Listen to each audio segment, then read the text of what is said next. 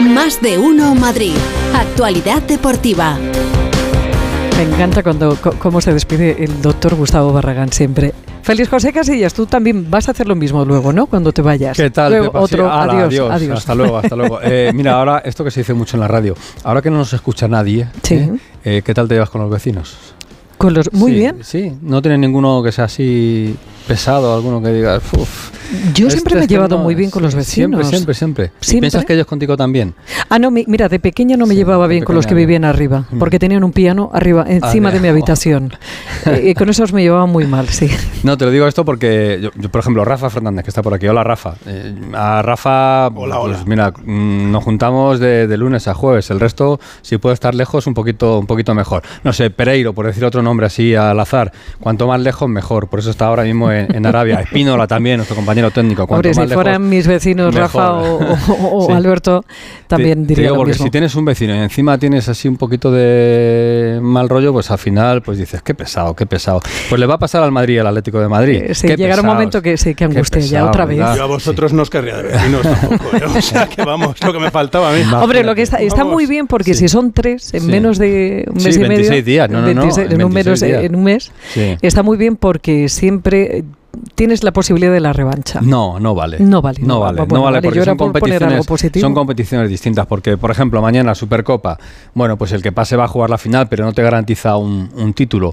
Eh, bueno, pues queda fuera de la Supercopa. Pues bien, has quedado fuera de la Supercopa. Lo de la semana que viene la Copa a lo mejor duele un poquito más. Tampoco te garantiza un título, pero la Copa del Rey es una competición como que eh, tiene un poquito más de, de caché. Y lo de la Liga del del 3-4 de febrero, ya veremos, ¿eh? porque todavía no está ese horario definitivo en el Bernabéu, pues hombre, eh, si el Atleti pierde ese partido, casi podríamos decir que, que la Liga sí que la pierde. Y el Madrid bueno, pues daría un paso muy importante para ganarla, ¿no? Pero encontrarte tres partidos casi consecutivos con ¿Qué el mismo estrés me acabas de poner en el cuerpo? Y faltan los cuartos de final de Champions, que también va a tocar un Real Y también podría ser, pero bueno, eso ya hablaríamos en marzo, ¿eh? eso ya queda como un poquito más... un marzo, un poquito más, más lejos. Pero bueno, eso sería buena señal, porque pasarían los dos la eliminatoria de octavos, ¿eh?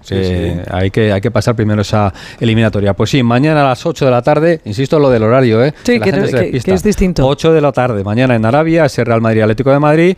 El jueves que viene, jueves 18, 9 y media de la noche en el Metropolitano, con abriguito, bien, bien tapadito seguro.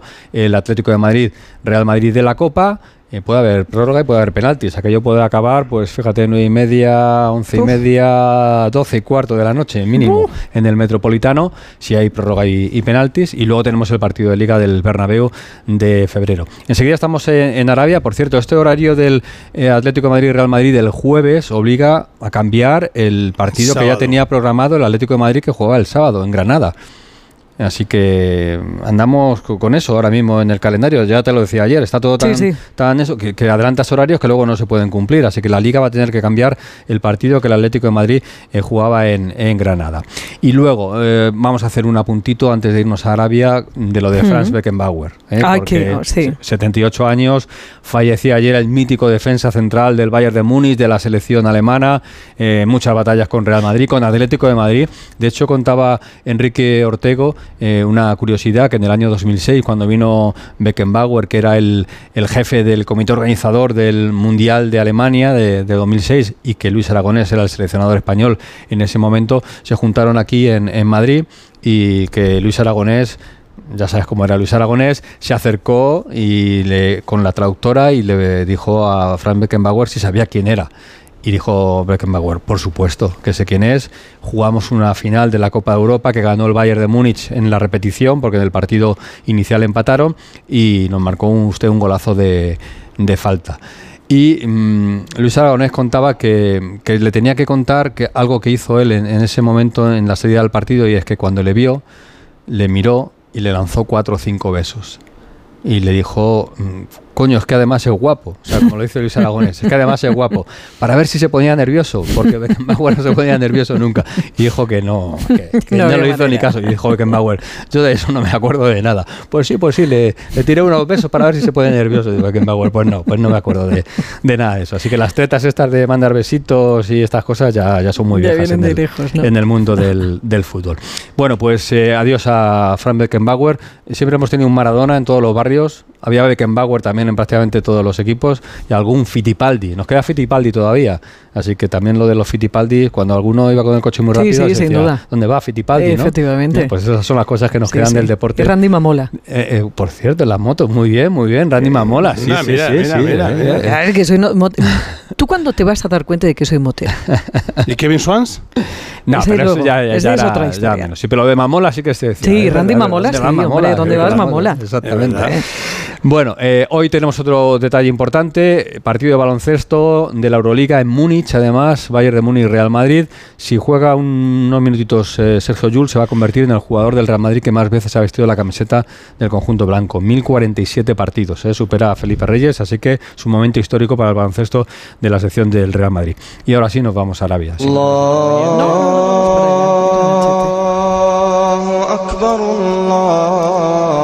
Allí son dos horitas más, así que no sé si Alberto Pereiro, Raúl Espínola y Alfredo Martínez han comido ya y sobre todo les puedo preguntar qué han comido.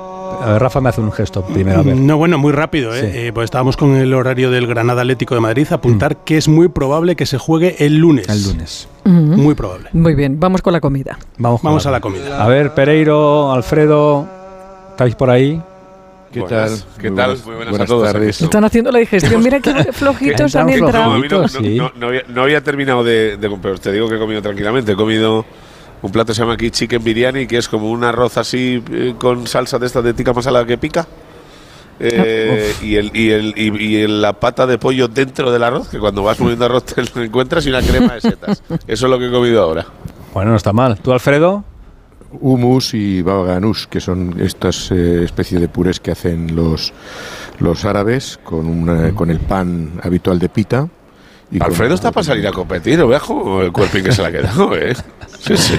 Bueno, se hace lo que se puede. Estamos aquí intentando ponernos a, para debutar. a jugar esta, esta tarde-noche. Y, y- y con 22 grados de temperatura os queremos dar envidia, ¿eh? Ahí sí que nos dais bueno. envidia. En la comida no, ya te lo digo aquí en Recanto, estamos muy bien, ¿eh? pero Pero en estáis en la los recanto, la sí. envidia no la dais vosotros. Por eso, por Pero- eso, por eso era el, el pero- comentario de la comida. Ujú. Pero la temperatura sí, fenomenal, 22 grados. Mm, Va a mejorar incluso los próximos días. La mínima es 10 grados por la noche, pero bueno, ya a esas horas más o menos estamos recogidos. Así que buena, buena climatología y de momento muchas distancias y poco ambiente. Poco ambiente aquí en cuanto a, a los equipos se refiere, porque bueno, ya tienen su liga, tienen sus Cristianos Ronaldo, sus Benzemás y compañía. Y yo creo que por eso tampoco hay de momento tanto tirón, salvo que lleguemos a una final Barça-Madrid, ¿no? Bueno, Antes de entrar en pues, detalles eh, de lo deportivo, eh, Pereiro, perdona, te pregunto por la seguridad. Eh, ¿ha, ha cambiado Sí. algo tal y como está ahora mismo eh, Oriente Medio? Sí, eh, ha habido un, un refuerzo eh, por la. A ver, la cercanía a la franja de Gaza es bastante relativa, eh, pero es verdad que eh, siempre hay una serie de recomendaciones que en cuanto a los clubes, pues no hagan expediciones a mezquita, no hagan un paseo más de tanto tiempo. Es verdad que aquí el refuerzo de seguridad española es bastante justo porque agregado policial solo hay uno y viene Policía Nacional, pero viene con la expedición de la Federación y con y con cada uno de los equipos el cuerpo de seguridad que tenga, pero eh, sí que la policía saudí ha puesto un, un refuerzo un pelín distinto al de años anteriores, pero nada por eh, que llevarse las manos a la cabeza, simplemente por un pelín de precaución por la época en la que estamos y porque hay un conflicto bélico. De, de hecho, nosotros, cerca. de hecho, nosotros ayer al volar hacia Doha, hicimos escala en Doha, sobrevolábamos Gaza. Es decir, es una zona muy, muy cercana a Gaza. Eh, por cierto, que el Barcelona ayer hizo en sus redes sociales un, comunicado que yo creo que era un corte y pega, pero de muy poco gusto, hablando de recomendaciones de cosas que no se deberían hacer en Arabia Saudí. Yo creo que al Barcelona le falta un poco de mano izquierda en, el, en el comentario, porque evidentemente una cosa es eh, dar información a tus aficionados y otra es, pues prácticamente convertirlo en un altavoz de lo que de lo que aquí puede ocurrir, pues con diversos colectivos, ¿no? Desde luego, lo, lo vimos y lo comentaba también Raúl Granado en su, en su momento. Bueno, vamos con los planes que tengan hoy Real Madrid y Atlético de Madrid porque en poquito toca ya comparecer, ¿no? Pues en, en nada, eh, a las eh, tres y, cuarto, tres y cuarto hora vuestras en España, eh, Ancelotti y Valverde en las instalaciones de, eh, de entrenamiento del Al Nasser, el mismo sitio del año pasado donde estuvo eh, trabajando el Madrid en aquella pre- eh, pre- eh, previa con el, con el Valencia, donde está jugando y entrenando Cristiano Ronaldo. Eh, se va a jugar la semifinal en el Estadio Cristiano con 25.000 espectadores. Se ha bajado bastante la capacidad de los campos porque el año pasado, Alfredo y yo lo vivimos. eh, a partir del minuto 10 eh, abrían, abrían tornos, abrían puertas y bloqueaban incluso las salidas de el campo que si hubiera habido algún tema de seguridad en las primeras filas del estadio eh, hubiéramos tenido un problema porque estaba todo completamente bloqueado. Pero en eh, Madrid a las 4 horas española tienen entrenamiento, ya sabes que ha venido en la expedición Florentino Pérez para estar toda la semana, así que problemas de salud muchos no debe tener cuando se va a tirar aquí cinco días y cuando lleva haciendo una vida normal y sonriente, como digo yo, en, en los últimos días, pero la sensación de que ahora mismo el conjunto blanco es una balsa de aceite con la lista de convocados que eh, os avanzaba ayer y que salió eh, antes del viaje. Eh, llegaron aquí a las 12 ayer y, con las dudas, que son poquitas. Una, ¿quién va a ser el portero? Tiene toda la pinta de que Lunin. dos, ¿quién va a acompañar a Rudiger en el central? Entre Chouameni y Nacho. Yo creo que si no pone a Nacho, lo fusila de por vida. Ancelotti, por muchas ganas que tenga, debería darle una oportunidad porque es central, no como Chouameni, que podría jugar de centrocampista. Y dos, quien está acompañando a Vini y Rodrigo arriba. Si eh, con Bellingham estará a Modric o hay hueco para Brahim para Chouameni que vuelve directamente de titular en su tercer partido después de la lesión. ¿no? En el Atleti, Alfredo. El Atlético de Madrid lista de 24 convocados. La novedad es la presencia de Barrios. Barrios que sabes que lleva un mes y medio de baja por esa operación de menisco ofrecerá rueda de prensa a Simeone. Le toca el segundo turno, es dos horas después. Eh, no ha confirmado el Atlético de Madrid todavía el jugador que tiene que hablar junto con el Cholo Simeone. Se especula que sea Coque, que ayer precisamente cumplía 32 años. Ha convocado a cuatro jugadores del, del filial y solo tiene dos bajas, la de Renan Lodi y la de Reinildo. Y en principio, bueno, pues la, buena noticia de que Azpilicueta, que se retiró eh, en el partido frente al Lugo, va a poder entrar, a entrar en la convocatoria y va a poder jugar, si lo entiende oportuno Simeone, en este pues agotador calendario de duelos Real Madrid Atlético de Madrid, ¿no?